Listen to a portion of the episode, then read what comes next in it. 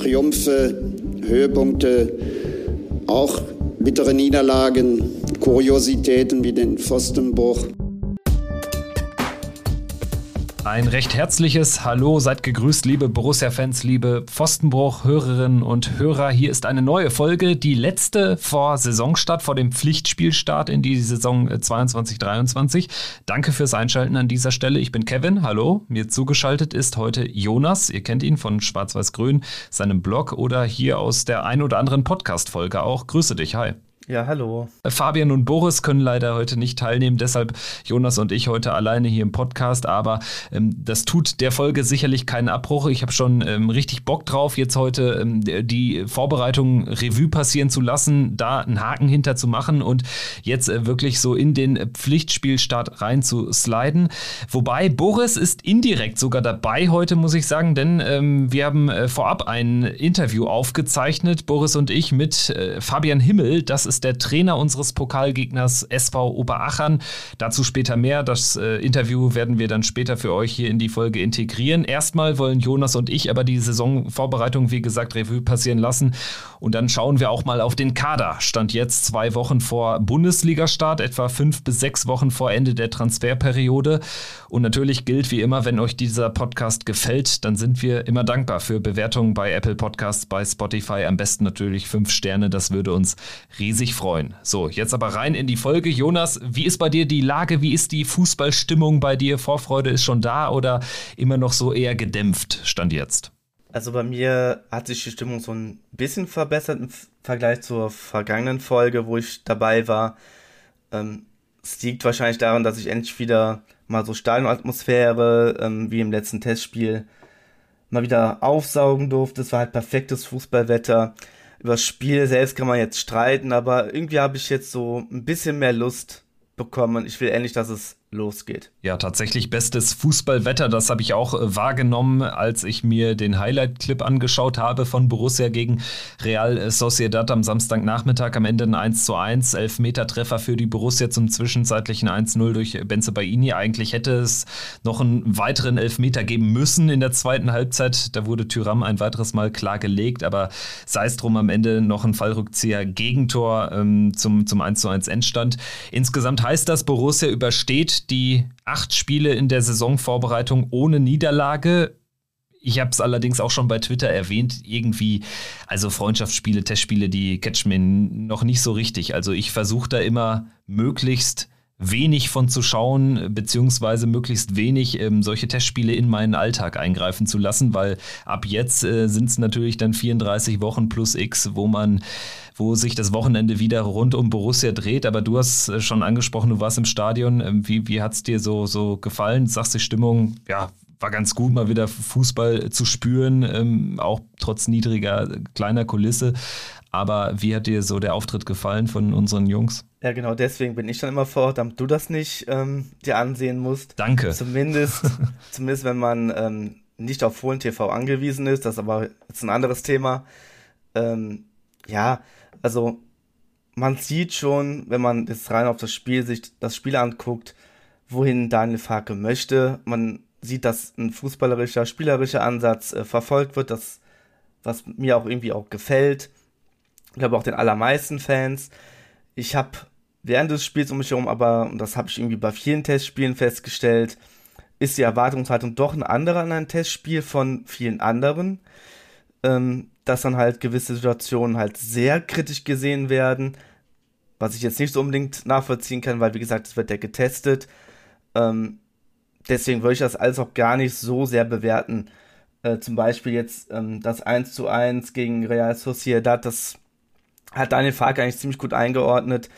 Ähm, es wirkte wirklich nicht so, dass, als wenn alle bei 100% wären, dass immer noch die ganzen Trainingseinheiten in den Beinen stecken, ähm, dann die ganzen Ausfälle, die da reinkommen ja, das hat der Trainer halt ganz gut erklärt, dass es halt ähm, ja gerade noch ein bisschen schwierig ist mit den Ausfällen und ähm, dass eigentlich 100% fit sind. Und wenn dann mal ein Gegner härter zutritt, was ja des Öfteren passiert ist beim Testspiel, dass sie halt trotzdem durchziehen müssen, obwohl sie Schmerzen haben. Also man kann schon was erwarten, aber man sollte es auch jetzt bitte nicht übertreiben. Es ist ja wie gesagt ein Testspiel. knapp über 10.000 äh, Zuschauer im Park. Ich glaube 11.000 von 11.000 habe ich äh, am Ende gelesen. Das ist natürlich auch äh, nicht ansatzweise die Kulisse, die dann ein äh, Bundesliga-Start in zwei Wochen haben wird gegen Hoffenheim.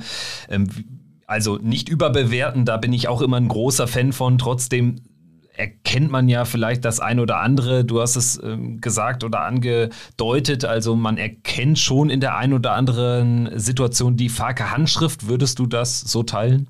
Man sieht es facettenweise. Ähm, ich würde trotzdem sagen, dass da noch viel Arbeit ist. Also als Laie, ich, ne, da können andere Leute besser drüber urteilen, aber so wie es auf mich wirkt, ist noch nicht alles.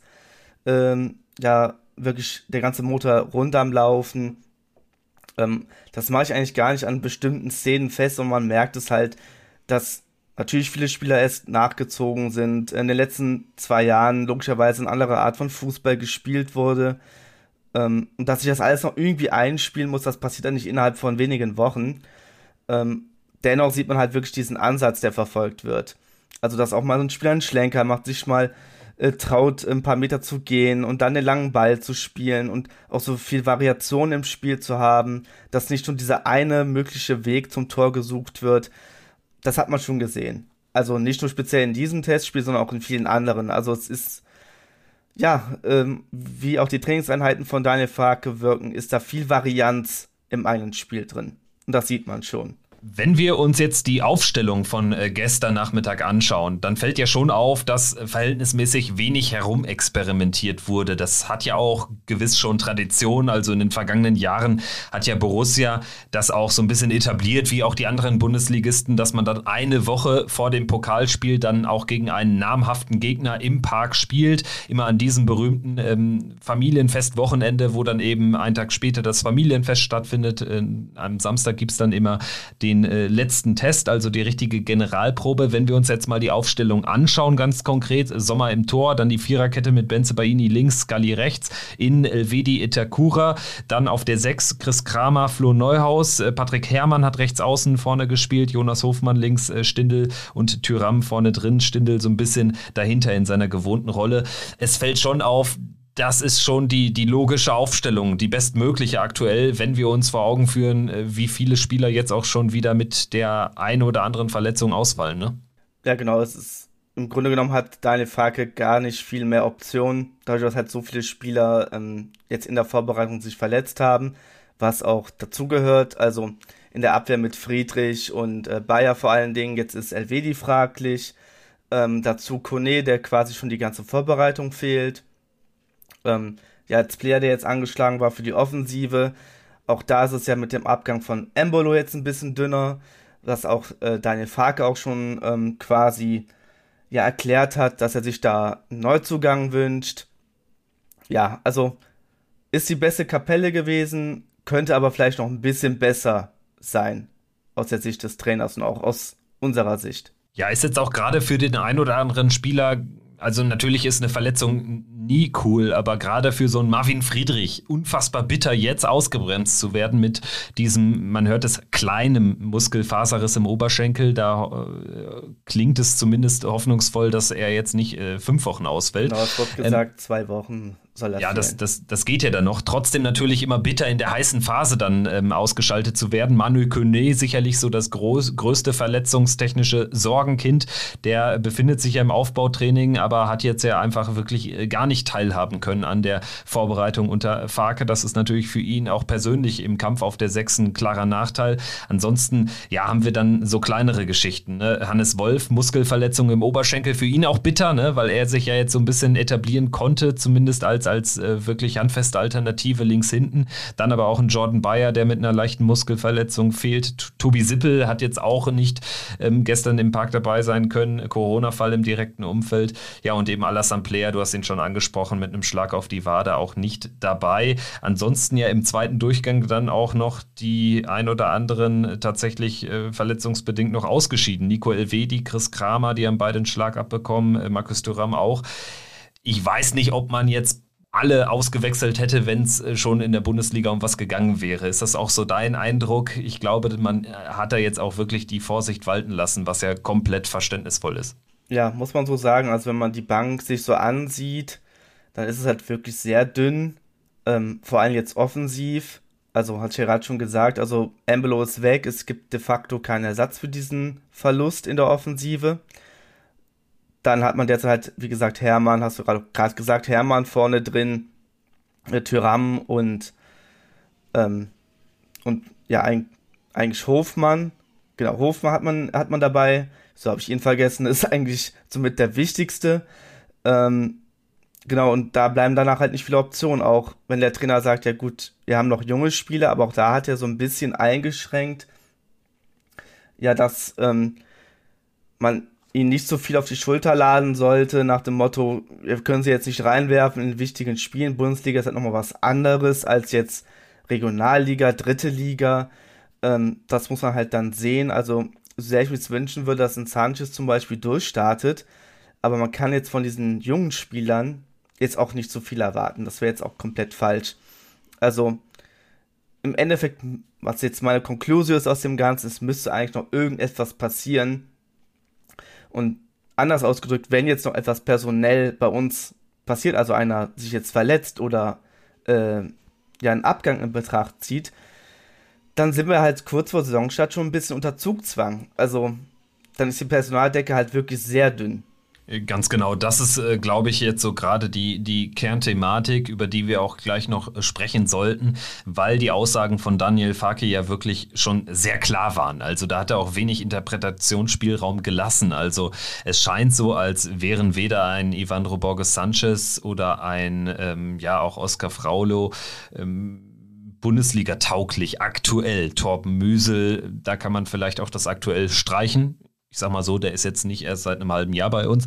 Also das sind für meine Begriffe klare Aussagen und ähm, dementsprechend habe ich jetzt nicht mehr die Hoffnung, die zum Beispiel Boris äh, vor zwei Wochen in unserer Folge, in unserer letzten Folge geäußert hat, dass natürlich ein Kader auch dann stark wird, wenn zum Beispiel der ein oder andere unverhofft dann zu einer echten Alternative wird. Das haben wir bei Joe Scully, würde ich sagen, erlebt. Den hatte sicherlich niemand so richtig auf, ein, auf der Rechnung, dass der 20 Pflichtspiele plus X macht in seiner ersten Saison. Hatte dann natürlich, ist äh, notgedrungen dann auch reingerutscht, weil Stefan Leine ja dann auch lange gefehlt hat. Aber äh, das sind natürlich alles so Elemente, die machen dann tatsächlich einen Kader auch stark und die ähm, machen vielleicht am Ende auch den Unterschied, dann ob es eine, eine richtig starke Saison wird oder ob man dann vielleicht auch ein bisschen Probleme bekommt. Also die Kadertiefe ist für meine Begriffe nicht zu unterschätzen.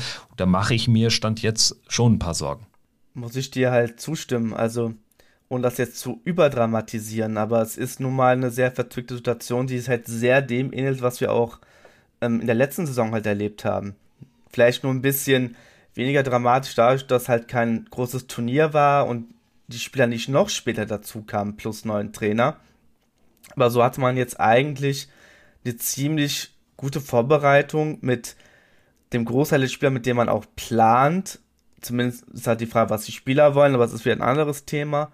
Ähm, und man hat so ein paar Talente dazu genommen, ähm, was wir gerade auch festgestellt haben, dass jetzt nicht unbedingt jedem zuzutrauen ist, dass sie jetzt sofort durchstarten. Also mein persönlicher Favorit wäre aber bei allem dann doch Oskar Fraulo, der mir jetzt in sehr vielen Testspielen äh, sehr positiv aufgefallen ist, durch seinen ja, guten ersten Ballkontakt, dann wie eng er den Ball halt am Fuß hält und trotzdem die Übersicht behält in ähm, ja, Stresssituationen.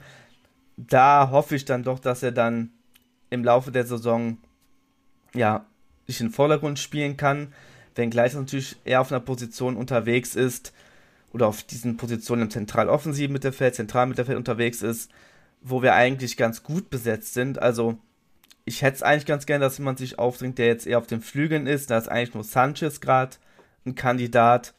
Hm, also ich bleibe dabei und dass wir halt irgendwas tun müssen. Und wie gesagt, Daniel Farke hat es ja auch quasi so gesagt.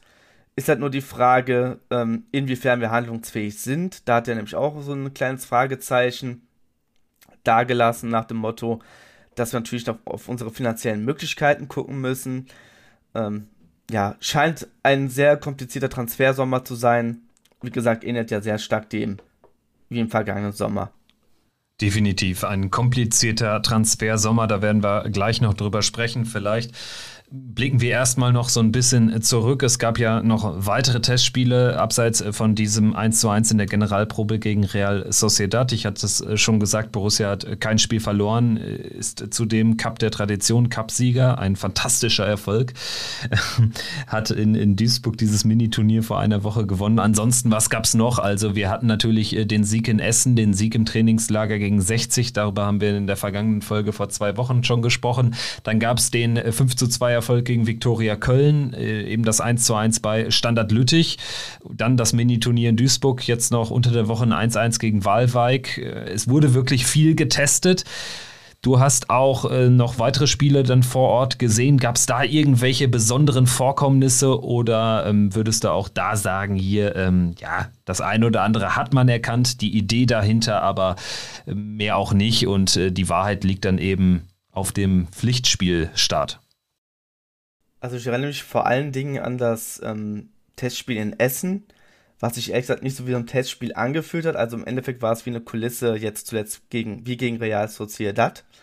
Ähm, weil beide Fanlager irgendwie Stimmung gemacht haben. Gut, war jetzt vielleicht doch kein guter Vergleich. Also logischerweise waren jetzt keine Fans von Real Sociedad vor Ort. Aber es war halt schon eine ganz andere Atmosphäre. Und was man halt direkt auf dem Platz gesehen hat, ähm, das war schon so direkt zu erkennen, dass auf jeden Fall viele spielerische Lösungen favorisiert wurden. Also, dass immer der Pass gesucht wurde, ähm, immer sehr möglichst direkt gespielt wurde, viel bewegt. Also, es hat schon sehr schön ausgesehen, diese Art von Fußball. Und das wurde ja auch im Endeffekt dann durch die ganzen Tore belohnt. Ich glaube, 4-2 ging es aus. Ähm, vor allem Tyram hat da sehr herausgestochen. Ähm, ja, also im Endeffekt hat sich das dann fortgesetzt, was ich dann auch jetzt im allerletzten Testspiel ähm, im Borussia Park gesehen habe, dass schon überall der spielerische Ansatz favorisiert wird und ähm, gefahren wird mit viel Bewegung auf dem Feld, viel Varianzen, wie man ein Tor erzielen möchte. Ähm, ja, es zieht sich halt wie so ein roter Faden durch alle Testspiele durch, dass der Trainer da schon viel ausprobiert, aber dann halt durch diese Verletzung, was wir gerade schon thematisiert haben, natürlich viel ja, wieder umstellen muss und sich wieder auf neue Situationen einstellen muss, was wahrscheinlich nicht sehr, sehr optimal ist für den Trainer. Jetzt abgesehen von den äh, Testspielergebnissen, die ja mehrheitlich positiv gelaufen sind, äh, da ähm, fällt dann eher schon negativ auf, dass es eben doch die ein oder anderen Verletzten gibt. Aber du hast auch richtigerweise, denke ich, gesagt, das gehört einfach zu einer Vorbereitung dazu. Wenn es bei solchen kleineren Geschichten bleibt über die Saison hinweg und wir von den ganz großen Verletzungen verschont bleiben, wäre das ja auf jeden Fall positiv und eine deutliche Verbesserung im Vergleich zu den letzten Spielzeiten. Aber ähm, sprechen wir doch mal vielleicht über die Stimmung jetzt im Umfeld der Borussia, weil ich muss erneut sagen, also ich hatte es schon vor zwei und ich hatte es auch schon vor vier Wochen so ein bisschen angedeutet. Ich finde es echt bemerkenswert, wie sehr die Stimmung gedreht wurde, weil mal ketzerisch gefragt, gibt es dafür außer Daniel Farke überhaupt irgendeinen Anlass? Ich frage bewusst hart, aber wie siehst du es? Ja, das ist natürlich eine, also eine harte Frage, die ich jetzt natürlich auch dann schwer beantworten kann. Aber nach meinem Empfinden gibt es schon zwei Fanlager, würde ich fast behaupten. Also das ist das, was ich persönlich wahrnehme. Das soll jetzt jeder für sich selbst bewerten.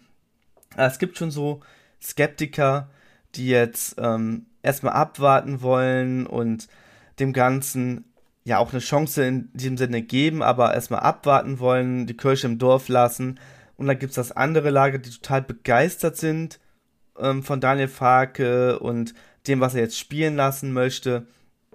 Und da muss ich einfach sagen, ich bin da halt auch irgendwie irgendwo da in der Mitte von dem Ganzen. Ähm, weil, und das sagt auch der Trainer im Endeffekt ja auch, ne? Also ist ja nicht so, dass nur wir das so sagen, sondern er ist sich dem Ganzen ja auch bewusst. Ich glaube auch die Kollegen von der Rheinischen Post haben das ähm, geschrieben, äh, dass im Endeffekt noch die Kaderfrage steht, ähm, dass natürlich sich, man sich dann entsprechend umstellen muss, vielleicht noch kurzfristig. Und ja, so ist eigentlich immer noch nicht ganz klar, wohin jetzt die Reise geht, weil man halt diese Frage halt noch im Raum hat. Und uneinge äh, außen vor gelassen, dass ja Daniel Farke diesen Spielstil halt implementieren will. Aber wir wissen halt immer noch nicht genau, wohin jetzt die Reise geht, weil noch diese Fragezeichen halt bestehen. Also von dem Club der 2023er. Ob sie jetzt dann bleiben, wenn sie nicht verlängern wollen, ob sie vielleicht dann doch gehen. Ähm, das ist ja noch völlig offen. Und das ist so das Einzige, was gerade mir so ja, Bauchschmerzen bereitet, ähm, weil das halt so unklar ist. Also wenn es wäre jetzt völlig anders, also ich will jetzt völlig anders auf diese Saisonvorbereitung und die kommenden Aufgaben sehen, wenn mir klar wäre, ja, sagen wir mal, 70% der Spieler, die bis 2023 noch Vertrag haben, die bleiben safe ähm, über diesen, also über diesen Sommer hinaus. Wenn das so wäre, wäre ich viel entspannter. So derzeit kann ja immer noch sein, dass ähm, bis Ende August dann noch das eine oder andere passiert und dann steht es halt wieder vor einer Aufgabe, die es dann zu bewältigen gilt, weil, also sagen wir mal ehrlich, so ein Player, haben wir ja gerade eben, haben wir gerade eben herausgefunden, ist nicht so einfach zu ersetzen. Wenn das jetzt inmitten der Saison, also im Saisonstart passiert, weiß ich nicht, ob das dann so reibungslos funktioniert. Auch wenn Benz Baini sagt, er, er möchte sich eine Herausforderung in England suchen oder äh, Tyram kriegt ein Angebot, keine Ahnung, von, äh, von Paris Saint-Germain irgendwie, die haben Mbappé ist verletzt und die brauchen jetzt ganz dringend einen, der ein halbes Jahr da einspringt und die zahlen 30 Millionen, natürlich machen wir das dann. Also solche Sachen, ja, ist halt alles schwer vorherzusehen. Und das nimmt mir so ein bisschen die uneingeschränkte Vorfreude auf das, was kommt. Also man hat tatsächlich irgendwie nicht so dieses eine Gefühl, wie man jetzt so auf die Saison blickt. Das geht mir auch die ganze Zeit schon so. In den vergangenen Vorbereitungen war man ja ziemlich sicher, wie der Kader dann auch aussehen würde im Verlauf der Saison.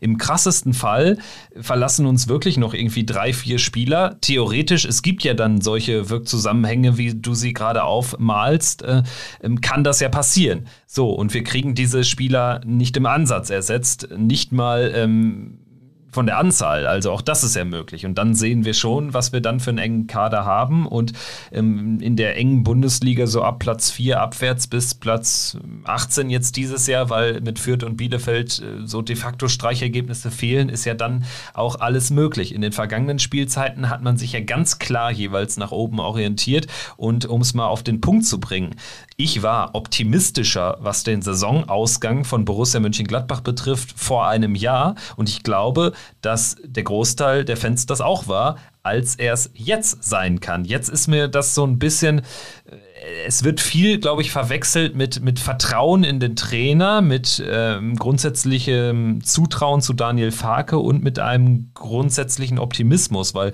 wo der herkommen soll, weiß ich nicht so richtig. Also ich ähm, bin von dem Farke auch durchaus angetan. Also ich traue dem zu, dass er Borussia langfristig auf einen guten Weg bringt. Aber jetzt, wenn ich nur auf die Saison 22, 23 blicke, da ist ja so unglaublich viel möglich. Also äh, frag mich da wirklich dann am 31. August nochmal, ob wir eher so uns zwischen Platz 11 und 15 hin orientieren sollten oder eher zwischen Platz 5 und 9. Vor zwei Wochen habe ich gesagt, stand dort der Kader. Wenn ich mir den anschaue, die erste Elf, die ersten 13, 14, ja, da musst du eigentlich um Europa mitspielen.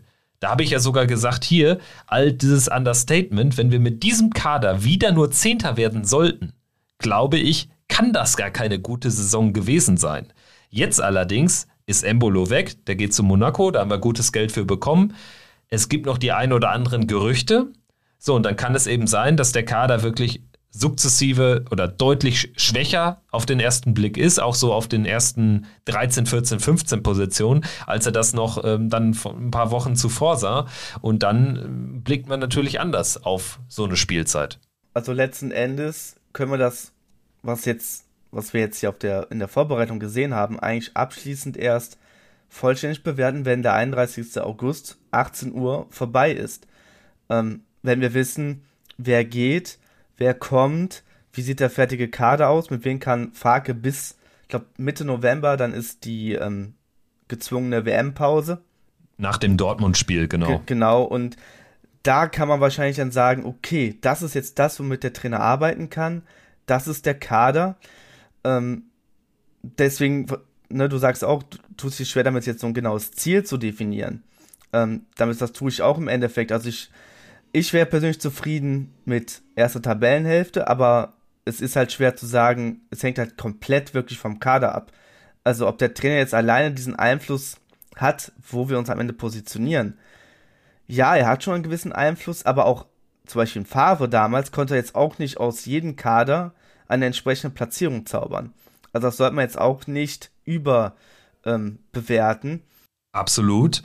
Man, man muss natürlich da aber auch erwähnen, deswegen also, dazu stehe ich auch, wenn der Kader ähm, so bleibt, wie er jetzt ist, dann fehlt ja in Anführungsstrichen nur Embolo. Vielleicht gibt es noch einen Transfer für die Breite, Stichwort Flügelspieler oder so.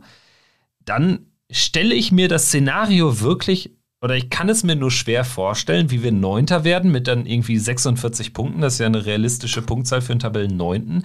Und wie wir dann auf die Saison blicken sollen und alle können sich dahinter vereinen. Also weißt du, was ich meine? Ich habe nämlich nicht das Gefühl, dass Borussia vor drei Jahren mit quasi exakt diesem Kader, erstes Rose-Jahr, total überperformt hat.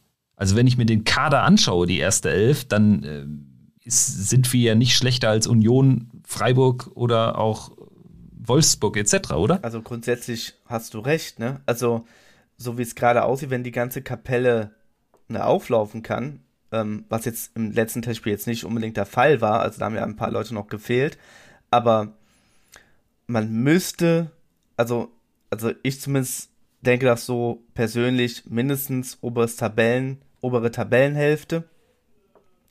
Und ich kann ja eine relativ frische Aussage nehmen, die haben auch, habe ich auch aus der Rheinischen Post, ähm, da soll Schippers ähm, heute noch gesagt haben, ähm, dass das Ziel klar Einstelligkeit ist mit Blick nach oben.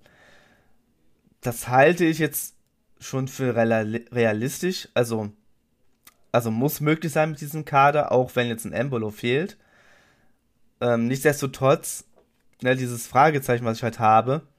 Was ist, wenn jetzt der oder dieser oder jener wechselt und geht oder wir jetzt in der Breite jetzt nichts mehr äh, machen können, also ohne dass jetzt noch jemand verlässt, dann weiß ich nicht, ob man diese These oder diese, äh, diese Zielsetzung unbedingt halten kann. Ähm, es ist, also ich finde es total verzwickt, da eine ganz klare äh, Aussage zu finden. Also, also, jetzt geht das wirklich noch nicht. Ne, da bin also, ich bei dir. Genau, aber was du ja grundsätzlich gesagt hast, ne, man müsste damit ähm, ins obere Tabellendrittel oder in die obere Tabellenhälfte kommen. Das sehe ich ja grundsätzlich auch so, wenn jetzt der Transfersommer jetzt perfekt läuft. Aber diese Frage kann ich halt wirklich nicht so leicht beantworten. Dafür müsste ich halt wissen, was jetzt ähm, im Hintergrund geplant wird und was jetzt wirklich passiert. Und vielleicht wissen es ja selber nicht, aber dann würde ich mich über solche Aussagen halt wundern, dass man sich halt schon klar positioniert oberes, äh, ober, ja, letztens, letztlich ist es ja oberes Tabellendrittel, wenn man sich so um Platz 8 sieht. Definitiv. Und ähm, ja, was wir jetzt aktuell hören, ist eben, dass es alles andere als hausgemacht ist, dass überhaupt noch jemand kommt. Ne? Sofern jetzt nicht noch zwei, drei Spieler den Verein verlassen. Also so richtig äh, zeitnah oder so, so richtig am Haken hat man aktuell, sowas, was ich jetzt gehört habe, niemanden, so um es mal ganz klar zu formulieren. Genau. Es ist, ist wirklich sehr ruhig, was ähm, Gerüchte, also eigentlich, wenn es überhaupt Gerüchte gibt, dann geht es um Abgänge. Also da hat die L'Equipe irgendwie richtig viel Spaß dran momentan, ein Gerücht nach dem anderen zu Borussia äh, rauszubringen. Ja, aber zu Zugängen, ehrlich gesagt, also ich glaube, das letzte heiße Gerücht, glaube ich, war jetzt das mit Boanga. Genau, Dennis Boanga von Saint-Etienne, aber darüber haben wir vor zwei Wochen hier im Podcast sogar schon gesprochen, also schon lange her. Aarons wurde jetzt genannt von Norwich City, aber es ist kein Offensiver. Und ansonsten, glaube ich, fällt mir jetzt keiner mehr ein, der jetzt so wirklich heiß gehandelt wird. Und wenn wir dann mal schauen, wie viele offene Vertragsgespräche wir derzeit noch haben, dann ist das eigentlich die Baustelle, die äh, derzeit am, am interessantesten ist. Also Jan Sommer, da sieht es jetzt, jetzt, ganz, ganz deutlich danach aus, als würde er bleiben und ähm, als würde die Tendenz auch dahin gehen, dass er das äh, Vertragsangebot von Borussia vielleicht sogar annimmt. Bei Jonas Hofmann ist aktuell, so ehrlich muss man sein, also es liegt ihm natürlich ein Vertragsangebot vor, aber Ende komplett offen. Bei ähm, Markus Thüram hört man überhaupt nichts. Bei Alassane Player, so hört man, soll das Vertragsangebot abgelehnt worden sein von Spielerseite. Der Berater soll morgen angeblich vor Ort anreisen. Mal gucken, was passiert. Und bei Rami Benzebaini hört man immer mal wieder durchklingen, dass er sich äh, nicht mit einer Zukunft bei Borussia beschäftigt. Also er möchte auf jeden Fall weg. Und das ist ja auch einer der 2023er. Also es gibt wirklich bei einigen Spielern gar nichts zu hören. Bei Sommer eine Tendenz pro Borussia, bei Hofmann ja alles offen. 50-50, ja. Und bei Lasso Player eben die Tendenz gegen Borussia. Und das sind natürlich eine ganze Stange an Spielern. Ja, man sollte vielleicht noch zur Vollständigkeit halber Kramer, Stindel, Janschke, Sippel nennen. Aber ich denke, das sind eher die Personalien, ja, wo man sich weniger ja, Gedanken drum machen muss, vor allem jetzt bei ähm, den ersten drei genannten. Bei Zippel kann ja immer mal sein, dass er wieder zurück in die Heimat möchte. Vielleicht mal wieder zurück zu Karlslautern, ist ja gerade in die zweite Liga aufgestiegen. Solch, so eine Thematik kann natürlich reizen, wenn man dann, glaube ich, er wird 34. Ähm, aber generell dieser Club der 23er, wie sie gerade alle da genannt hast und die Einschätzung dazu, die teile ich ja komplett.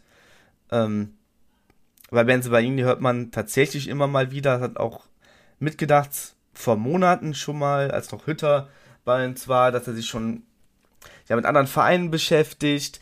Das höre ich bis heute noch, dass es so der Fall ist. Wieso da aber da auch noch nichts wirklich passiert ist, keine Ahnung. Man hört, wie gesagt, sonst offiz von offizieller Seite gar nichts dazu. Ähm, ja, ist eine spannende Situation. Also man sieht, wieso ich da so ja vorsichtig bin mit meiner Vorfreude und wie ich die Saison dann jetzt letztlich einschätze, ähm, ist ganz, ganz komplex. Was man ja schon sagen muss, ähm, Borussia wird ja für den Fall der Fälle sich zumindest rüsten. Also so hoffe ich und so sind auch die Aussagen zu deuten, die ja Roland Wirkus getroffen hat. Also sprich, dass man natürlich schon ähm, den, den Markt sehr gewissenhaft sondiert, um dann auch für den Fall der Fälle gewappnet zu sein. Das, was du skizziert hast, dass eben der Transfermarkt spät ins Rütteln kommt. Äh, es geht ja in zwei Wochen mit der Bundesliga los. Es wird dann auch zeitnah in allen anderen großen Ligen gespielt und es werden eben dann einige Spieltage noch ins Land ziehen, bis die Transferperiode endet. Dann hat vielleicht der eine oder andere Verein einen schlechten Start.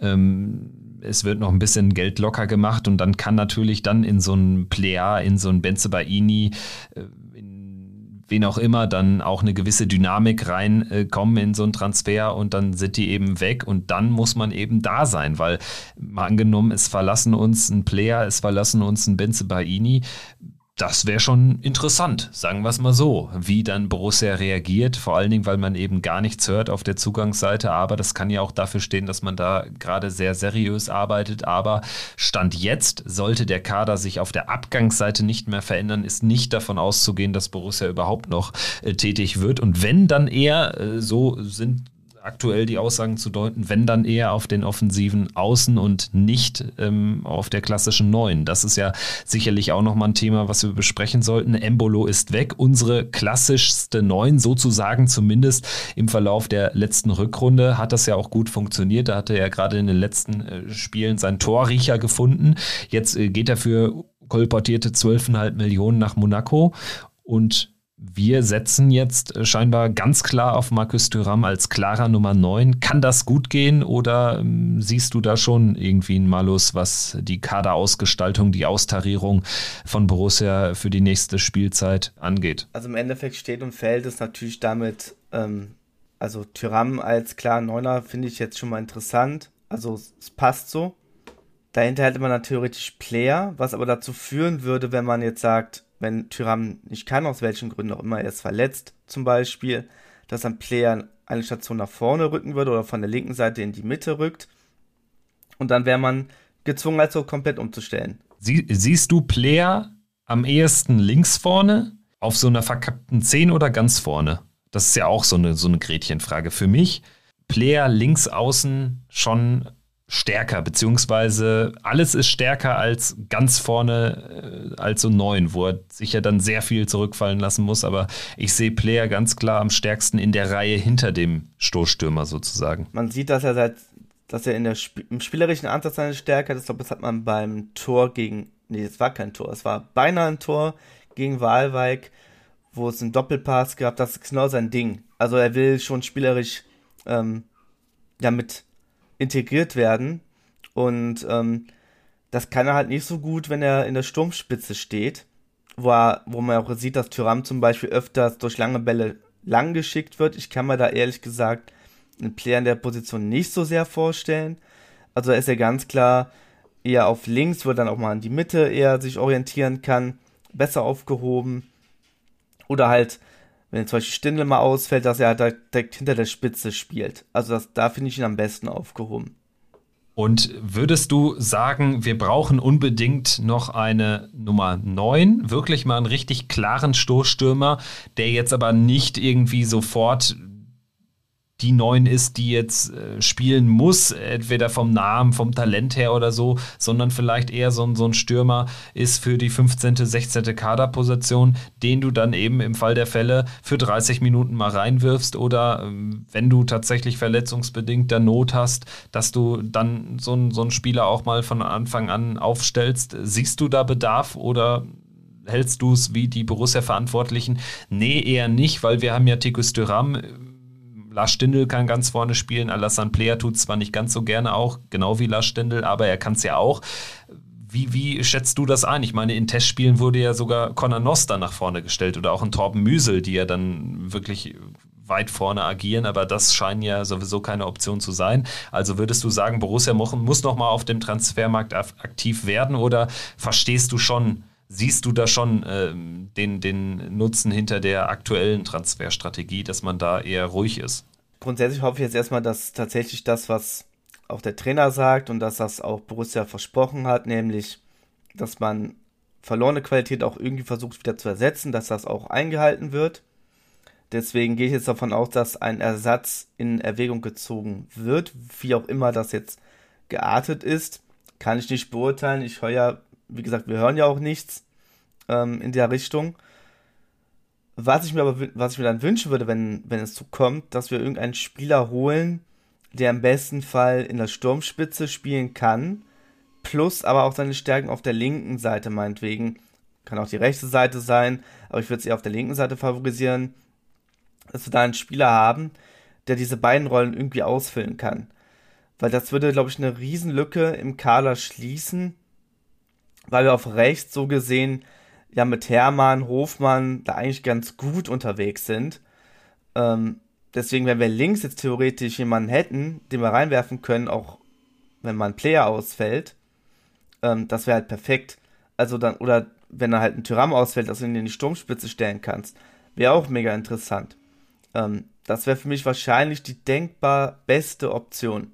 Sprich, einen Außenbahnspieler holen, der da dann einen äh, Lasso-Player im Fall der Fälle ersetzen könnte, wenn der eben verletzt ist oder B, wenn der Markus Thuram vorne ersetzen müsste. Und dann wären wir quasi auch weitgehend safe, sagst du, verstehe ich dich richtig? Ja, das, ja, also es geht ja in die Richtung, was äh, so ein Dennis Boanga ja anbietet. Mhm. Deswegen bin ich auf diese Idee überhaupt gekommen. Ähm, er ist halt sehr dribbelstark, kommt halt stark über die linke Seite, soweit ich das gesehen habe.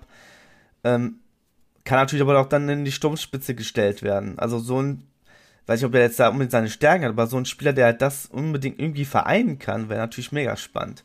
Interessant finde ich auf jeden Fall, dass man jetzt keinen Transfer so richtig forciert. Man hat zwar jetzt die Aussagen von Daniel Farke, die da jetzt seit diesem Wochenende stehen, der sich ja wirklich klar geäußert hatten, so nach dem Motto, ja, wir versuchen da noch was. Aber es gibt eben aktuell nicht so wirklich was Handfestes. Und das ist insofern, stimmt es mich so ein bisschen bedenklich, weil wir natürlich jetzt tatsächlich Embolo-Millionen eingenommen haben. Das war ein super Deal, den da Borussias Verantwortlichen rund um Roland Wirkus eingefädelt haben. 12,5 Millionen sind super. Ich meine, das sind mehr, als wir für ihn bezahlt haben. Und Embolo hat jetzt auch nicht äh, äh die Liga in Grund und Boden geschossen, wenn man mal von der Endphase der vergangenen Saison absieht. Also er hat ja auch sehr viele ähm, Chancen wirklich ekl eklatant vergeben. Aber das nur mal am Rande. Wenn wir uns da mal die Bilanz anschauen, für Itakura würden 5 Millionen ausgegeben. Da ist ja jetzt eigentlich was übrig. Setzt man da darauf, dass man das in, in ähm, die Tilgung sozusagen von, von Corona-Ausfällen ähm, reinschiebt und oder eben in äh, Vertragsverlängerungen? Oder wie ist da so dein Eindruck? Mein Eindruck ist, dass diese Ablöse anscheinend zum Großteil für die Vertragsverlängerung irgendwie eingeplant wird Und was ich mir vorstellen könnte, ist, dass wenn entsprechende Entscheidungen klar sind, dass dann entsprechende Gelder freigegeben werden für etwaige Transfers.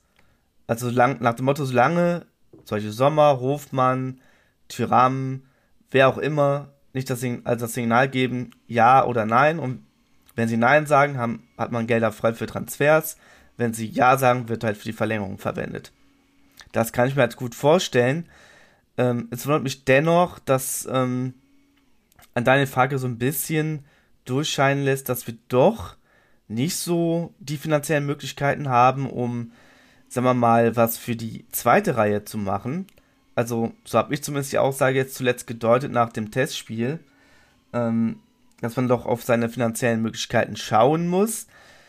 Was mich echt seit wundert, dass wir da noch nicht mal, wenn wir 12,5 Millionen einnehmen, dass wir da nicht, keine Ahnung, für 2, 3 Millionen irgendwie einen, mal auch einen talentierten Spieler im Blick haben, weiß ich nicht. Also ich kann das ja auch nicht wieder abschließend bewerten. Vielleicht hat man ja irgendwo äh, jetzt einen Spieler an der Angel und vielleicht hängt es von irgendwelchen anderen ähm, Dingen ab. Aber im Endeffekt, so ruhig wie es gerade ist, wirkt es gerade so, dass man tatsächlich finanziell ähm, ein Entweder-Oder-Spiel hat. Also entweder wir verlängern mit diesen Spielern und wenn sie Nein sagen, dann ja, werden wir auf dem Transfermarkt tätig.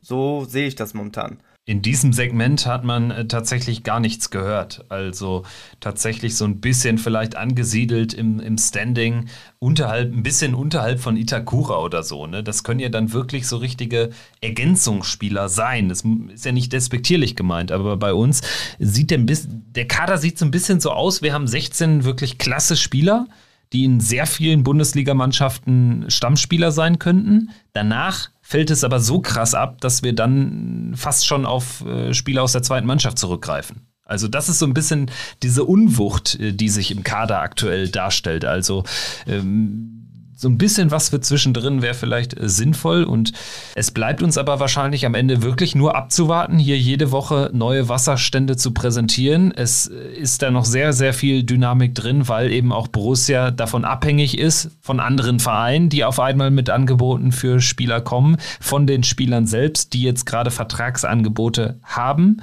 die sich da entscheiden müssen und da hoffe ich einfach darauf, dass Borussia entgegen der Aussagen von Roland Wirkus da schon ein bisschen Druck macht und Spielern auch eine Deadline setzt. Weil es kann nicht sein, dass wir uns von Spielern hier diktieren lassen, wie unser Transfersummer, was der für eine Dynamik bekommt. Das finde ich schwierig. Ja, zumindest würde ich es von gewissen Spielern erwarten, dass sie dafür Verständnis genau, haben. Richtig. Also, wenn sie so lange bei Borussia sind und natürlich auch sehen, wie die Lage ist, dann gehe ich davon aus, dass zumindest so ein Sommer oder Hofmann ähm, da auch fair sein wollen. Also, ne, also aus der Perspektive der Borussia, natürlich will man nicht bis Ende August darauf warten, ob jetzt Sommer oder Hofmann sich entscheiden und ob sie, ob da irgendein interessierter Verein reinflattert. Irgendwann muss ja dann auch mal äh, Klartext gesprochen werden. Immer müssen sie ja konkret sagen können, ja, ich sehe mich woanders oder ich sehe mich nicht woanders. Das ist ja unabhängig von den Interessenten aufgrund ihrer vertraglichen ja auch relativ leicht machbar. Ähm, aber das ist ja so leicht gesagt, ne? man weiß ja nicht, was es intern genau besprochen wird. Es sieht ja bei manch einem ja ganz positiv aus. Ähm, aber ja, also Borussia ist vielleicht tendenziell ein bisschen zu defensiv in der Geschichte. Würde ich hier auch zustimmen. Ja, ich glaube, man, man reitet kommunikativ gerade auch so ein bisschen noch die Farke-Euphoriewelle mit.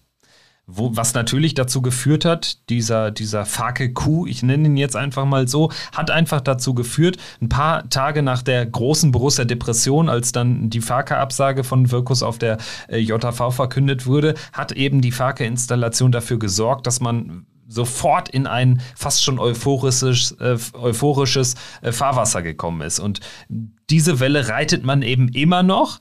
Ich glaube, man darf sie nur nicht überdehnen, weil sonst werden auch irgendwann äh, wieder die, die deutlich kritischeren Stimmen kommen, äh, wenn da so, so gar nichts passiert und wenn da, ähm, ich rede da nicht nur von Transfers, von Neuzugängen, ich rede da einfach auch davon von Entscheidungen von Spielern. Ne? Also so das ein oder andere Signal einer Vertragsverlängerung oder eines weiteren äh, dann äh, millionenschweren Abgangs wäre da sicherlich förderlich.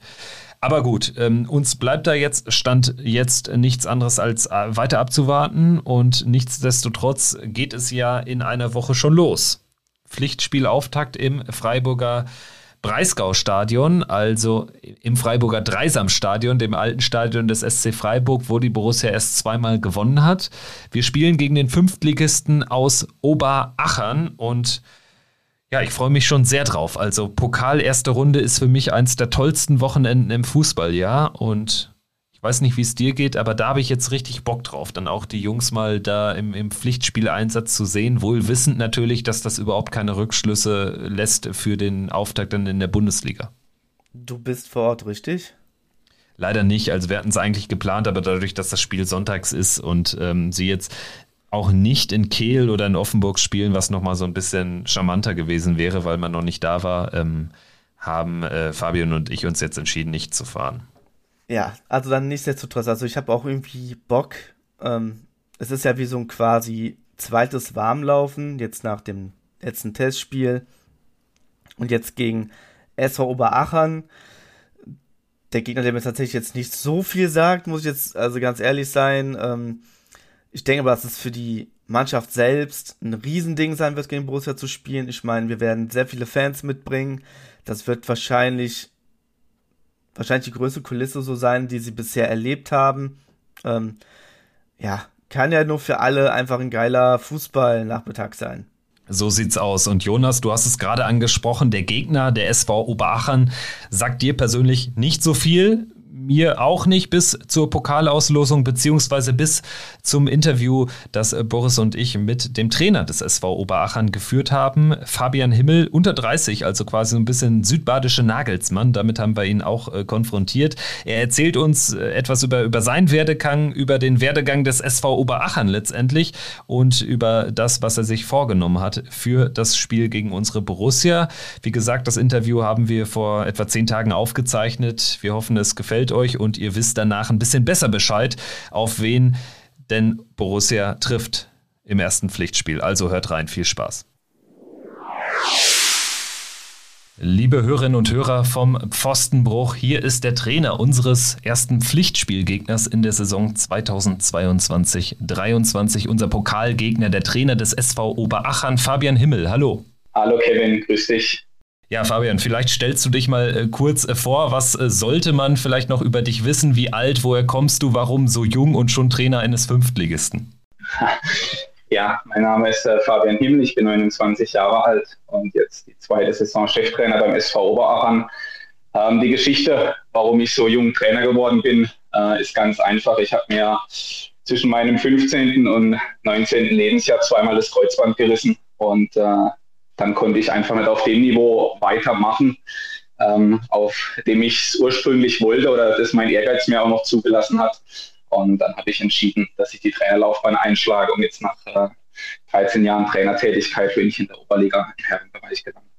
Und ist das dein Heimatverein in Oberachern oder wie bist du jetzt konkret äh, zu diesem Club gekommen? Ähm, Oberachern ist nicht mein Heimatverein, auch wenn es momentan äh, sowas wie Heimatgefühle dort für mich sicherlich gibt. Ich komme ursprünglich aus Rastatt, ähm, das ist ungefähr eine halbe Stunde weg von Oberachern und äh, mein Weg nach Oberachern, äh, der war ja ein bisschen steinig. Ich musste erst nach Darmstadt gehen, zu, zu Darmstadt 98, damals noch in der ersten Bundesliga. Da war ich zwei Jahre lang im Nachwuchsleistungszentrum und äh, durchs Heimweh ist dann wieder der Kontakt zum damals sportlichen Leiter von Oberachern entstanden. Und der hatte dann auch gemeint, äh, wenn der Bub Heimweh hat, dann äh, kann man sicherlich auch als Co-Trainer hier in der Region wieder brauchen. Und äh, das habe ich dann auch gemacht und bin bis heute sehr glücklich über die Entscheidung. Bislang warst du quasi an der Seite von Marc Lerandi, den man vielleicht ja auch kennen kann. Dritte Liga, Saarbrücken, Innenverteidiger. Ist das richtig oder ähm, musst du uns da ein bisschen korrigieren? Es ist meine zweite Saison als Cheftrainer. Ähm, es war vor der, vor der letzten Saison so, dass wir uns darauf verständigt haben, dass der Marc und ich äh, als Cheftrainer-Duo in die Saison reingehen und äh, dann zum Winter auch den Wechsel vollziehen, dass ich äh, alleiniger Cheftrainer werde. Also ist meine zweite Saison als Cheftrainer. So, während du dich jetzt erstmal hier vorgestellt hast, ist äh, Boris auch am Start. Das war jetzt wirklich pünktlich wie die transsibirische Eisenbahn direkt ähm, im richtigen Moment. Also grüß dich, Boris, erstmal.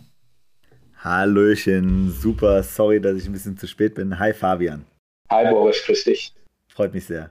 Also wenn wir jetzt äh, vielleicht mal äh, so ein bisschen ähm, noch, noch ganz kurz über dich sprechen, also tatsächlich äh, ist es ja schon dann üblich, wenn man dann irgendwie so früh ähm, eine Trainerlaufbahn einschlägt, dass da irgendwie vorher dann was schiefgegangen ist quasi, dass man das Pech hatte, verletzt zu sein. Du hast es jetzt angesprochen. Ähm, nichtsdestotrotz äh, war für dich dann relativ schnell klar, du gehst in diese Trainerlaufbahn äh, oder ähm, hat das dann irgendwie ein bisschen gebraucht? Also vielleicht nimmst du uns da nochmal so ein bisschen mit, weil ähm, ich meine, jetzt fünfte Liga mit 29 ist ja wirklich schon krass. Ja, also krass finde ich es persönlich nicht. Ähm, es gab Leute, die sind mit 28 Cheftrainer in der Bundesliga geworden. Also da hing ich schon noch hinterher. Und ähm, ja, weiß er, dass ich noch sehr viel lernen kann. Aber ich habe so eine Liebe zum Fußball gehabt damals, als ich mich dann, mich dann erneut verletzt hatte, dass ich einfach gesagt habe, ähm, ich möchte irgendwie im Fußball noch ein bisschen, bisschen was reißen. Und äh, dann bin ich auch gleich sehr ambitioniert äh, bei den Bambinis eingestiegen. Und äh, ja, dann ging der Weg eigentlich immer ja, langsam nach oben. Ähm, genau, habe immer versucht, mich ein Stück weit zu verbessern, auch die von den Jungs was mitzunehmen. Auch gerade bei Kindern klappt das sehr gut. Die geben ein total ehrliches Feedback, wenn ihnen das Training nicht gefällt, sitzen sich auf dem Boden. Und äh, ja, jetzt habe ich halt ein bisschen größere Kinder. Die setzen sich zwar nicht mehr auf den Boden, aber wollen im Training auch immer gut unterhalten werden. Ja. Aber da muss ich sagen, das finde ich ja schon echt geil. Du hast wirklich mit den Bambinis angefangen. Ja, genau. Also man muss sich ja vorstellen, ich war damals 15 Jahre alt, wo ich Trainer geworden bin. Ähm, dann äh, war das damals auch für mich, ich bin da als Mensch, würde ich sagen, schon ein Stück gereift, weil da muss man sich mit Eltern äh, rumschlagen, warum spielt mein Kind nicht und es will doch mal Profi werden. Und äh, ja, also das war sicherlich eine ganz, ganz lehrreiche Zeit. Und wenn mich jemand fragt, wo, wo Trainer werden möchte, sage ich immer, fang bei den Kleinen an. Ähm, da lernt man sein, sein Handwerk, finde ich, am besten. Ja. Was ist im, jetzt aus deiner bisherigen Perspektive anstrengender? Bambinis oder jetzt die Erwachsenen? Ich, also ich würde schon sagen, der Herrenbereich, ja, einfach weil äh, da nochmal ganz unterschiedliche Charaktere aufeinanderprallen. Ähm, wenn, man, wenn man Kinder oder Jugendliche trainiert, ist es trotzdem noch so, dass, dass Eltern hinter vielem stehen, alle gehen in die Schule, haben ungefähr den gleichen Tagesablauf.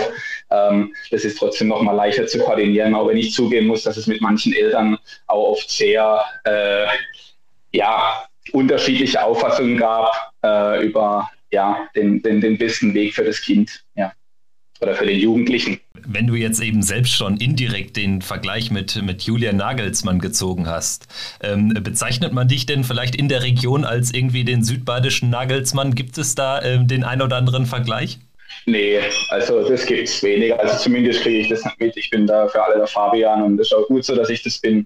Und äh, ich habe zwar noch Ziele im Fußball und bin da auch sehr ehrgeizig, aber ich möchte auch meinen eigenen Weg gehen. Zumal das, was der Julian Nagelsmann schon erreicht hat, das werde ich äh, mit 29 dann auch nicht mehr schaffen können. Da war er noch mal ein Jahr jünger als ich. Ja. Wie sehen deine Ziele aus?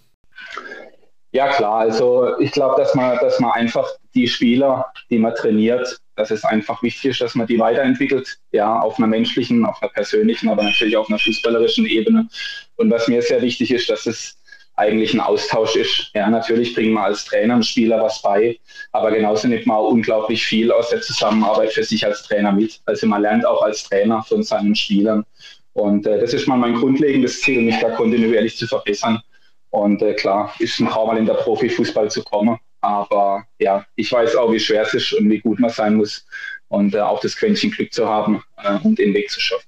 Jetzt, ich fände es jetzt einfach mal ganz interessant, äh, so ein bisschen zu verstehen, so, was ist denn der SV Oberachern für, für ein Club? Erzähl mal, also wie, wie muss man sich das vorstellen? Was ist, was ist das, also wie ist so das Gefühl als Teil äh, vom SV Oberachern zu sein? Was, was prägt diesen Verein aus deiner Sicht? Der SV Oberachern ist äh, sogar im, im Oberliga-Volksmund ein Dorfverein, ja.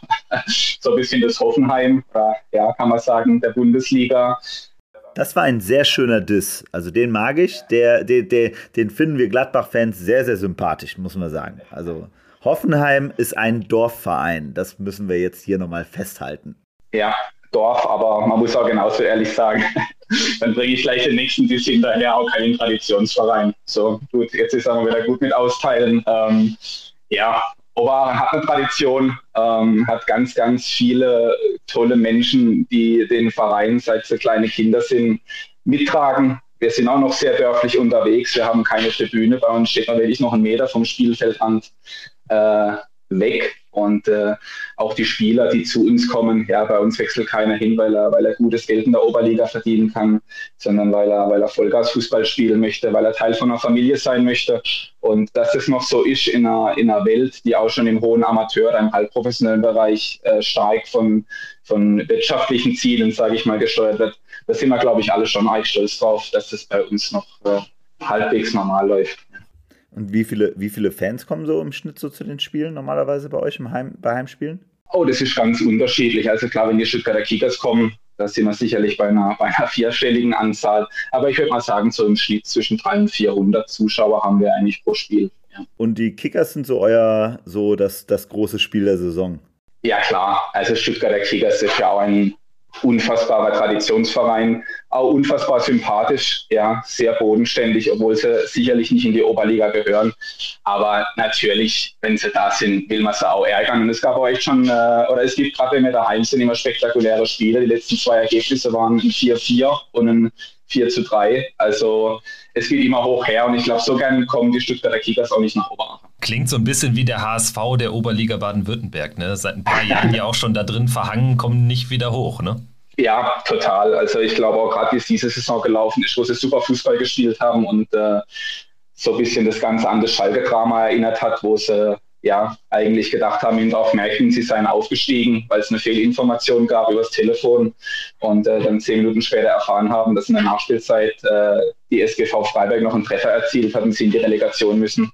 Ähm, ja, kann ich mal empfehlen, das auf, das auf YouTube anzugucken. Ähm, sehenswert, auch wenn es mir persönlich sehr leid getan hat, weil äh, auch als Partner mein Herz dieses Jahr für die Kickers geschlagen hat, dass es endlich schaffen. Ja, aber vielleicht nur, also wenn, wenn, wenn wir schon bei den lustigen Vergleichen sind, da vielleicht nur als letzter von meiner Seite aus, wenn, wenn du den SV Oberachern mit einem Bundesligisten denn vom Gefühl her vergleichen würdest, mit wem würdest du ihn am meisten vergleichen? Äh, brauche ich nicht lange überlegen, mit SC Freiburg ein, eindeutig so, so viele krasse Parallelen. Ähm, ja, außer dass wir wahrscheinlich einen viel, viel besseren Trainer haben. Aber wir sind genauso familiär, sind auch darauf angewiesen, dass wir mit den kleinen Mitteln, die wir haben, sehr gut arbeiten. Und ähm, ja, wie gesagt, sie haben sicherlich einen viel besseren Trainer, aber sonst würde ich sagen, kann man es gut vergleichen. Trotz der geringen Mittel, die du jetzt ansprichst und ihr ja jetzt irgendwie so scheint es zumindest jetzt nicht den großen Dietmar Hopp im Hintergrund habt. Wie seid ihr denn trotzdem in die fünfte Liga gekommen? Und ihr haltet euch ja da jetzt auch derzeit. Also, wo liegt da das Geheimnis? Gibt es so einen kleinen Dorfmäzen, der den Verein unterstützt? Oder wie ist das alles möglich gewesen, diese Reise bis dahin? Ja, den, den hatten wir. Also den Weg in die Oberliga, den hat der Verein tatsächlich ohne großen Mäzen geschafft. Zwischendurch hatten wir mal jemanden, ja, der, der sicherlich auch gerade die Jahre befeuert hat, wo Oberachern dann im ersten Drittel von der Oberliga mitgespielt hat. Ähm, der war auch zu der Zeit Sportvorstand, das war der Mike Bosselmann. Der hat sich dann äh, für mich immer noch leider zurückgezogen. Nicht wegen finanziellen Gründen, sondern vor allem, weil er jemand war, der immer für die Jungs da war. Und das habe ich an ihm unfassbar geschätzt dass er, dass er sich auch vor allem privat für die Jungs interessiert hat und heute auch noch einen guten Draht zu ihnen hat. Aber ja, jetzt haben wir wieder viel geringere Mittel und äh, es ist auch schön, ja, das, das einfach sagen zu können. Das macht dann vielleicht auch den Tick stolzer, dass man sagen kann, ähm, ja, dass man es mit den Mitteln auf dem Niveau, wo jetzt trotzdem ist, ist nichts Besonderes, aber es ist jetzt auch nicht ganz unten im Fußball, dass man das sagen kann, man, man kann irgendwie mithalten. Wie, wie hoch ist denn der Etat? Kannst du das beziffern? Also ich glaube, wir bewegen uns ja so, ich weiß jetzt nicht genau, aber ich glaube so um die 200.000 rum grob. Also wirklich ganz grob geschätzt, vielleicht sind es ein paar Zehntausender weniger, vielleicht 20, 30.000. Aber so, ich glaube, um den Dreh rum wird man es ungefähr beziffern können. Ja, spannend auf jeden Fall. Dann hat man mal so eine Größenordnung. Du hast ja eben auch noch mal äh, neben den Stuttgarter Kickers auch Dorf Merkingen angesprochen. Sagt mir auch was. Ich glaube, die haben mal gegen Leipzig gespielt im Pokal, ne? Richtig? Ja, genau. Äh, auch da kann ich die Stuttgarter Kickers wieder anführen. Die haben damals äh, als haushoher Favorit das WSV-Pokalfinale verloren und dann durfte, ich glaube, der damalige Verbandsligist Dorf Merkingen äh, gegen Leipzig ran. Ja, auch sehr, sehr denkwürdiges Spiel. Fantastisch. Ähm, bleiben wir bei euch. Wie ist denn eure Mannschaft aufgestellt? Du hast schon gesagt, ihr lockt jetzt irgendwie nicht mit, mit irgendwelchen hohen Gehältern die, die Leute nach Oberachern. Habt ihr irgendwelche, trotzdem irgendwelche bekannten Allstars im Team oder seid ihr so eine junge Mannschaft mit vielen Studenten vor allen Dingen? Also wenn ihr da mal so ein bisschen beschreibt, wie, wie das Mannschaftsgefüge aufgestellt ist. Ähm, wir, haben, wir haben vor allem Jungs, die, die Bock auf Fußball haben, die ehrgeizig sind. Ähm, der Michael Rondi, der ist ja sportlicher Leiter und ich, wir müssen ganz besonders natürlich auch schauen, dass wir Spieler finden, die, äh, ich sag mal, nicht die besten, die besten Fußballer sind, sage ich jetzt mal, sondern die vor allem Bock haben, sich zu entwickeln. Ja, weil, weil die, wo gut kicken können, die werden meistens von anderen Vereinen einfach abgegrast, wo finanziell andere Möglichkeiten haben. Und ähm, ja, deswegen gucken wir extrem auf den Charakter der Jungs, auf der Jungs, die, die, die Bock haben, sich zu entwickeln. Und deswegen findet man mittlerweile auch keine großen Allstars mehr bei uns. Kann man denn trotzdem sagen, weil es ja immer so eine beliebte Frage auch vor so äh, Pokalspielen David gegen Goliath. Ähm, gibt es irgendwelche Halbprofis bei euch oder gehen alle einem geregelten Job nach? Und was für Jobs stehen da vielleicht so zur Auswahl? Auch äh, das hat sich geändert, wo man noch einen, einen, größeren, einen größeren Sponsoren hat. Und da hat man sicherlich den einen oder anderen Voll- oder Halbprofi bei uns in der Mannschaft. Mittlerweile gehen alle arbeiten. Auch das ist was, was uns sehr, sehr wichtig ist, dass die Jungs klar im Kopf sind und äh, auch wissen, dass man beim SV Oberachern seinen Lebensunterhalt mit Fußball verdienen kann. Und was wir arbeiten, das ist total unterschiedlich. Ja, äh, von, von Produktionsleitern über Leute, die, die bei der Bosch arbeiten. Äh, ja, also von bis. Ähm, total, total unterschiedlich und ja, finde es auch total schön, immer als Trainer ein bisschen mitzubekommen, was die Jungs so, was die Jungs so arbeiten, was sie umtreibt. Wenn einer nervös vor der, vor der Informatikprüfung ist im Studium, ähm, ja, da hat mir gerade halt gerade Marvin geschickt, dass er eine 1 geschrieben hat. Also sowas ist schön, wenn das der Trainer mitbekommt, dass die Jungs auch ein bisschen was für ihre Bildung tun. Ja, auch sowas macht ein Trainerherz äh, glücklich. Das kennen wir aus der Bundesliga nicht. Also, nein, sorry. Ja. Entschuldigung. ähm, nein, aber ähm, gibt es denn auch den einen oder anderen, also wo, wo du merkst, also äh, vielleicht dann, ne, also zu den, zu den Berufen, habt ihr es denn auch öfters, dass dann Leute sagen, so nach dem Motto, boah, nee, sorry, ich kann jetzt wirklich nicht mehr so, also ich schaffe den Trainingsablauf nicht mehr und so weiter und so fort und ähm, äh, will, entscheiden sich dann doch am Ende dann doch äh, komplett auf die berufliche Schiene? Also aktuell ist es ja so, wir haben jetzt eine Mannschaft, die im Schnitt 21 Jahre alt ist. Äh, letzte Saison waren wir, waren wir 20 Jahre im Schnitt. Da haben noch nicht so viele Familie ja, sind am Anfang von ihrer Ausbildung, von ihrem Studium oder gerade frisch im Berufsleben. Da lässt sich das in der Regel relativ gut vereinbaren. Aber man muss natürlich jetzt auch sagen, wir haben jetzt die ersten, wo auf die 30 zugehen, ähm, wo jetzt dann verheiratet sind und sicherlich auch die Familienplanung ansteht.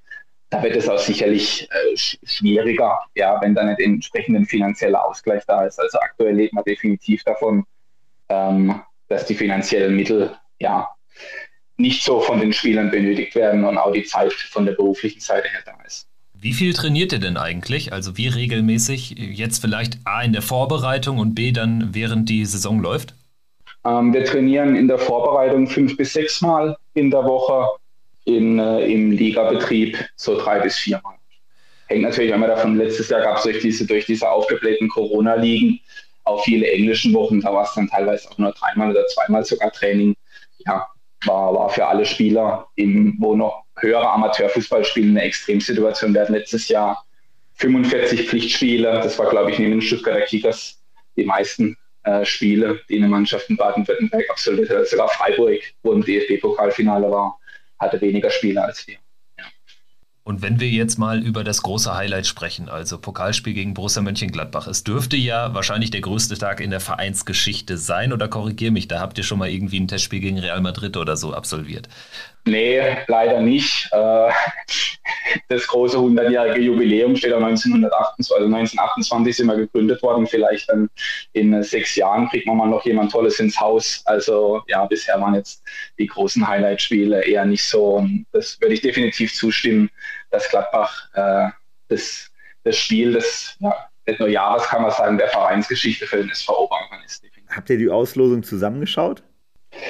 Ähm, es war Public Viewing in, in Oberachern. Ähm, da habe ich auch noch ein paar tolle Videos, wo dann das losgekommen ist. Ja, also ich bin froh, dass, dass sich da kein Spieler schwerer verletzt hat. Ja, so wie er da aus der Hocke raus ist, äh, habe ich schon mit einem oder anderen Muskelfaserriss gerechnet, wenn ich zurückkomme.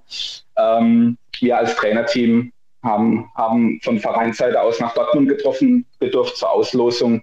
Und äh, ja, also was ich in dem Moment gefühlt habe, das war, ja, ich war komplett äh, durch. Also es haben sich auch einige lustig gemacht im Fernsehbild, wie ich da so unruhig hin und her zappel.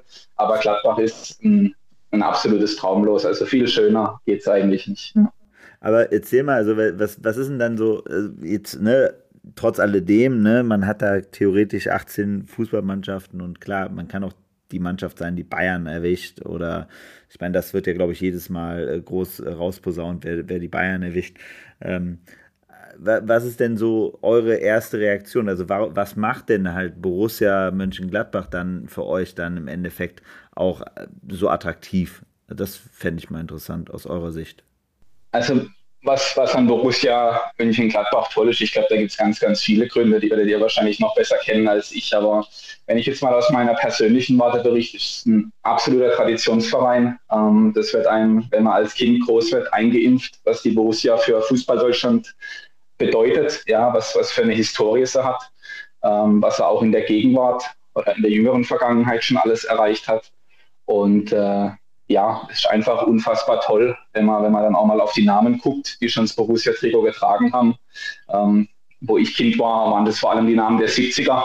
Äh, auch vieler Weltmeister, wo mir da äh, um die Ohren geflogen sind von meinem Opa, der glühender Gladbach-Fan war. Ähm, ja, also ich glaube, wenn der noch gelebt hätte, also spätestens da hätte es wahrscheinlich im Wohnzimmer umgewichst mit einem Herzinfarkt. Ähm, ja, also unfassbar toll, so eine Traditionsmannschaft und für mich auch ohne Frage eine Top-5-Mannschaft in der aktuellen Bundesliga als Gegner haben zu dürfen. Hast du einen Lieblingsclub? Also ich muss sagen, äh, ich habe vorhin Freiburg genannt. Die Freiburger, die sind äh, auch, auch ganz tief in meinem Fußball, Fußballherz mit drin.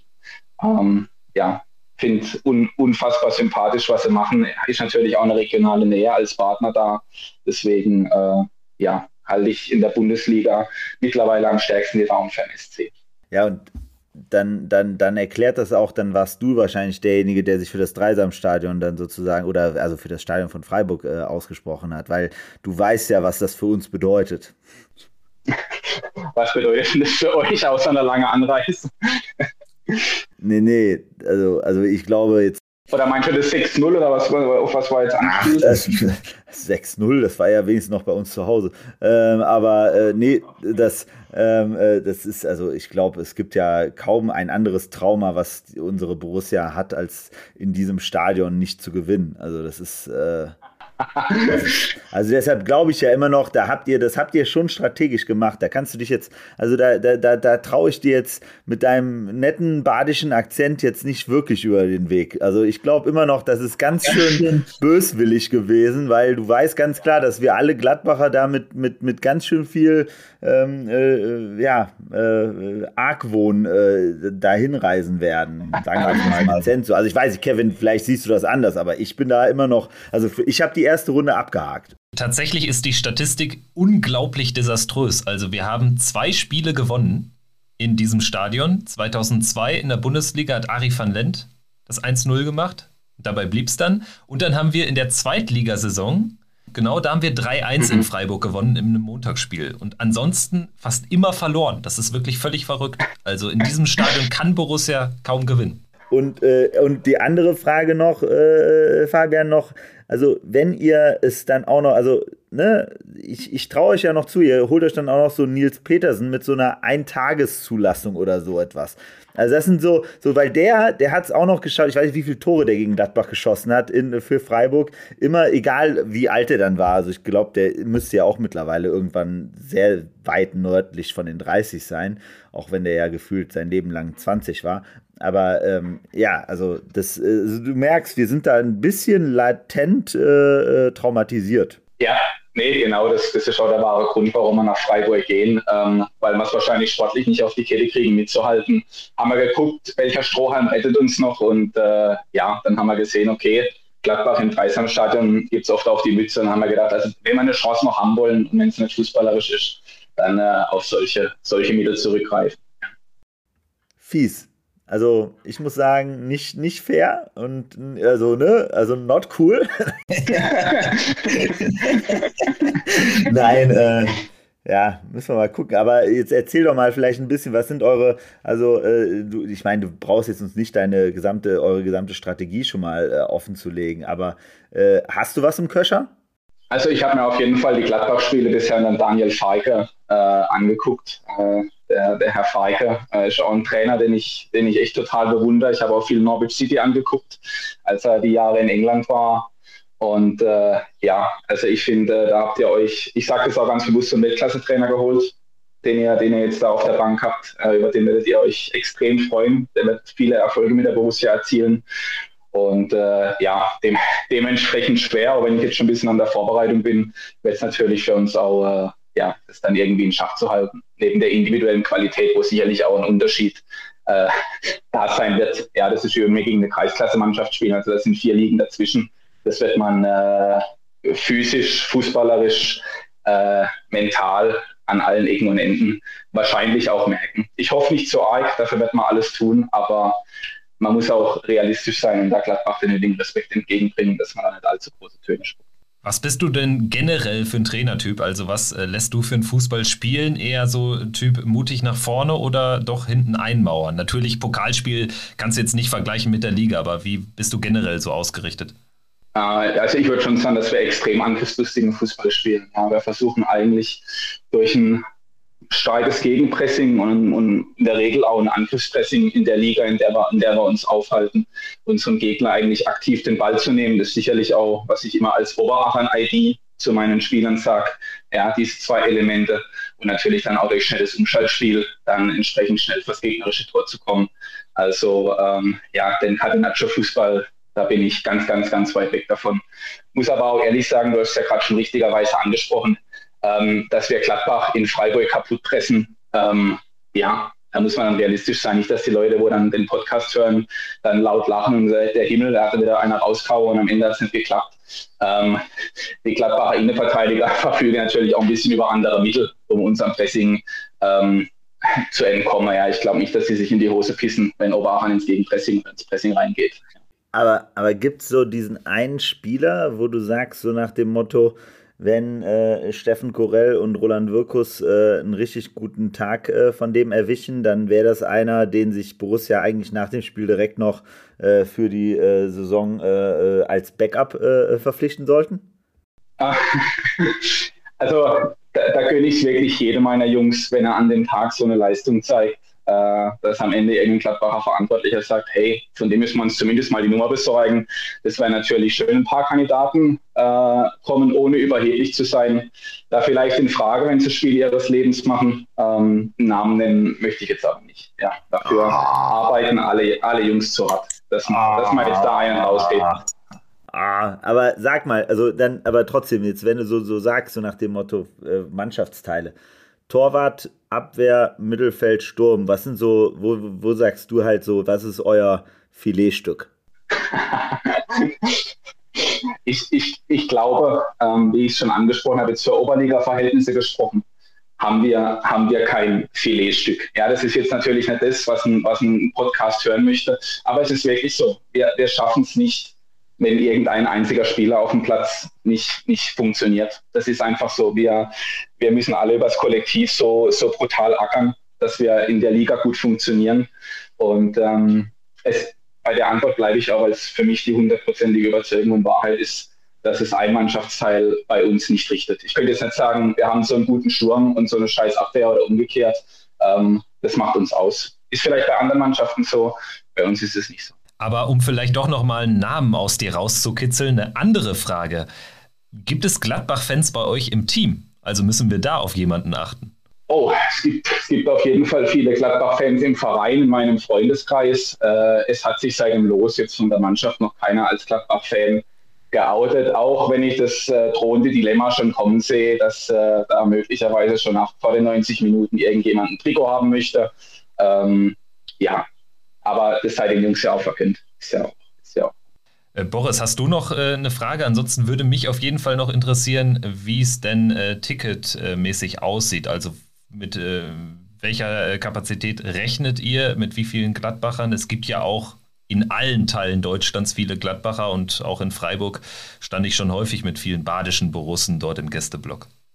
Ja, also bei uns in der Region gibt es unglaublich viele Gladbach-Fans. Also auch gerade was mich nach dem Los, ich bin dann da aus dem Dortmunder Fußballmuseum raus, äh, oder aus dem, aus dem, Deutschen Fußballmuseum in Dortmund raus.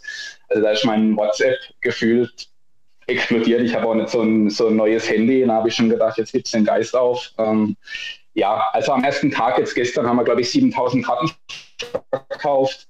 Die aktuelle Kapazität liegt bei 15.000. Wir haben allerdings noch die Möglichkeit, die Gegengerade aufzumachen, um auf 24.000 Zuschauer aufzustocken. Es wäre natürlich wunderschön, äh, wenn so viele Leute werden, aber ich bin ehrlich, alles, was, was in den zweistelligen Tausenderbereich geht, äh, wäre für mich positiv, wie es wirtschaftlich aussieht. Da müsste unsere Vorstände fragen. Keine Ahnung, ab wann sich das wie rechnet. Äh, da bin ich äh, ja, persönlich ausgestiegen in den drei Wochen, wo wir frei hatten.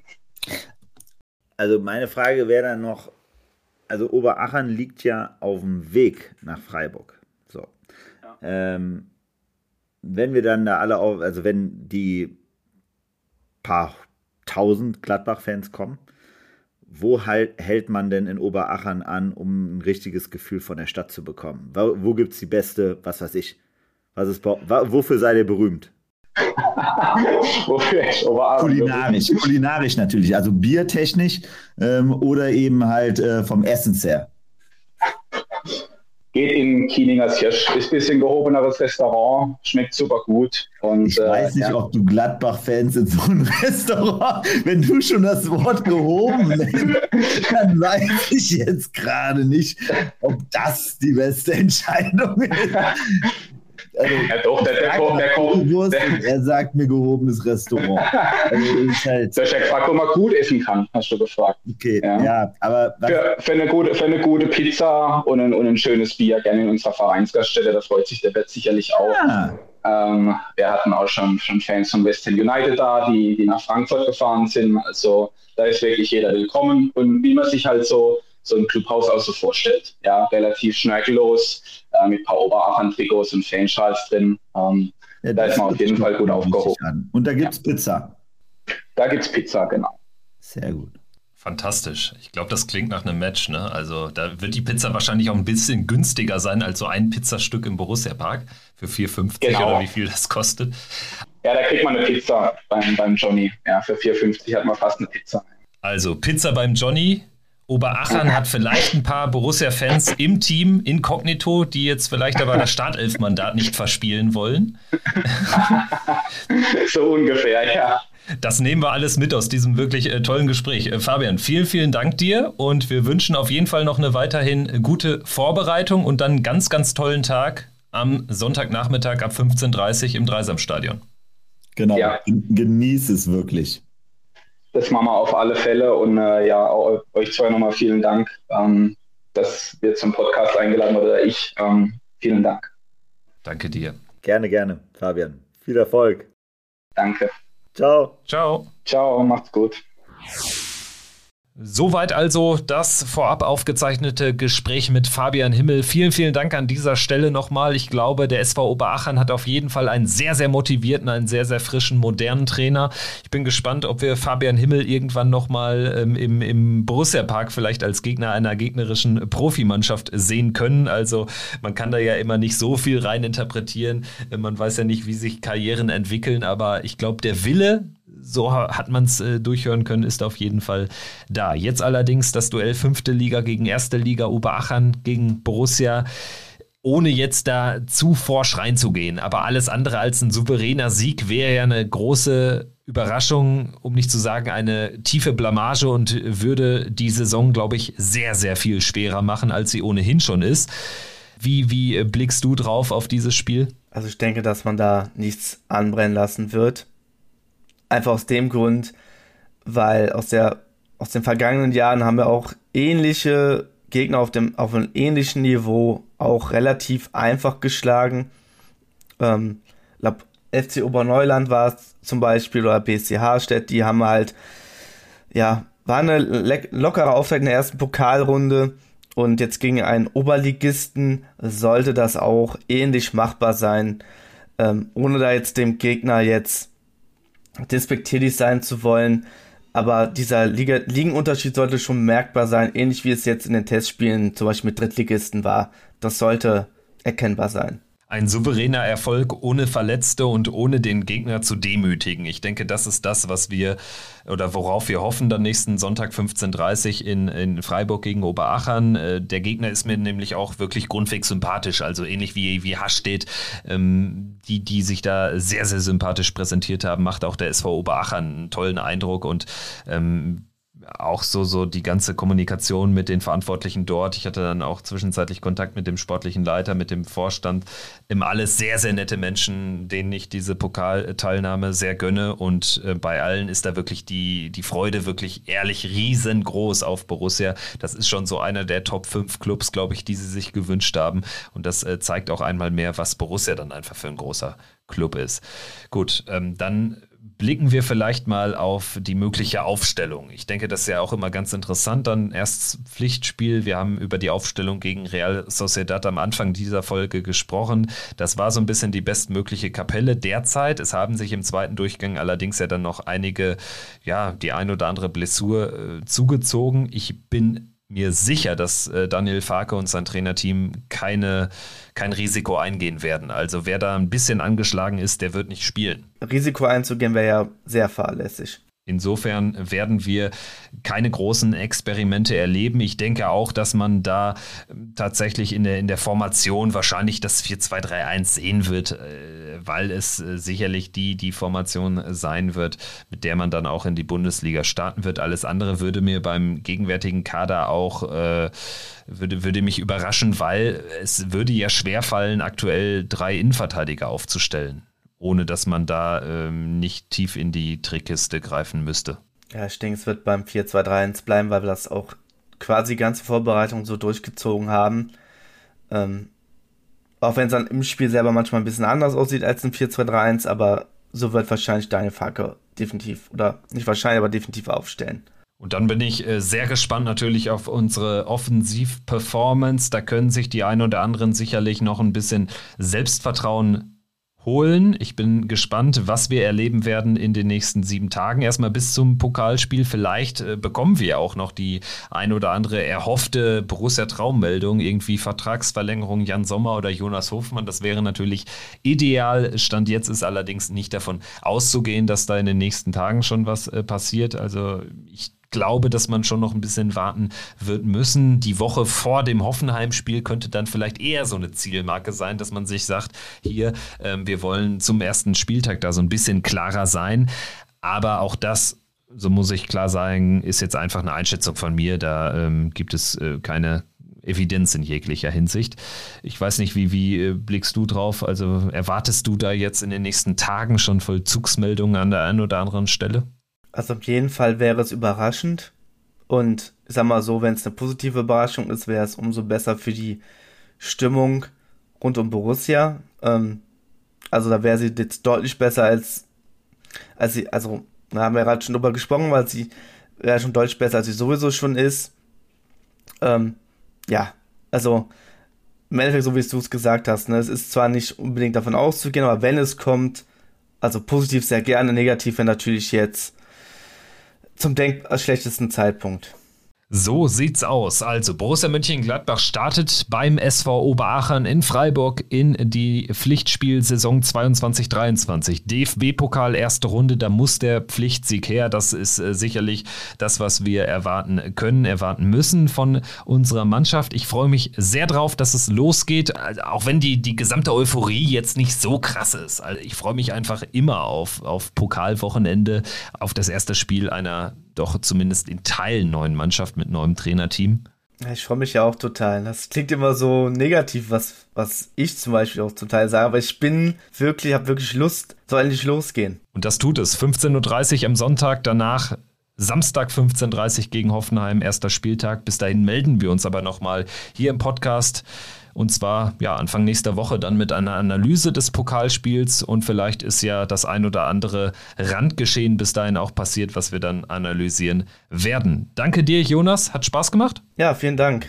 Hat mir auch Spaß gemacht. Und danke euch da draußen fürs Zuhören, fürs Einschalten. Nächste Woche dann auch wieder in größerer mannschaftlichen Besetzung hier. Wir ähm, hoffen, dass die, dass die äh, heute Ausgefallenen dann wieder mit von der Partie sein werden. Also bis dahin macht's gut, schöne Woche und wir hoffen dann auf einen guten Pokalstart. Ciao. Triumphe, Höhepunkte, auch bittere Niederlagen, Kuriositäten wie den Pfostenbruch.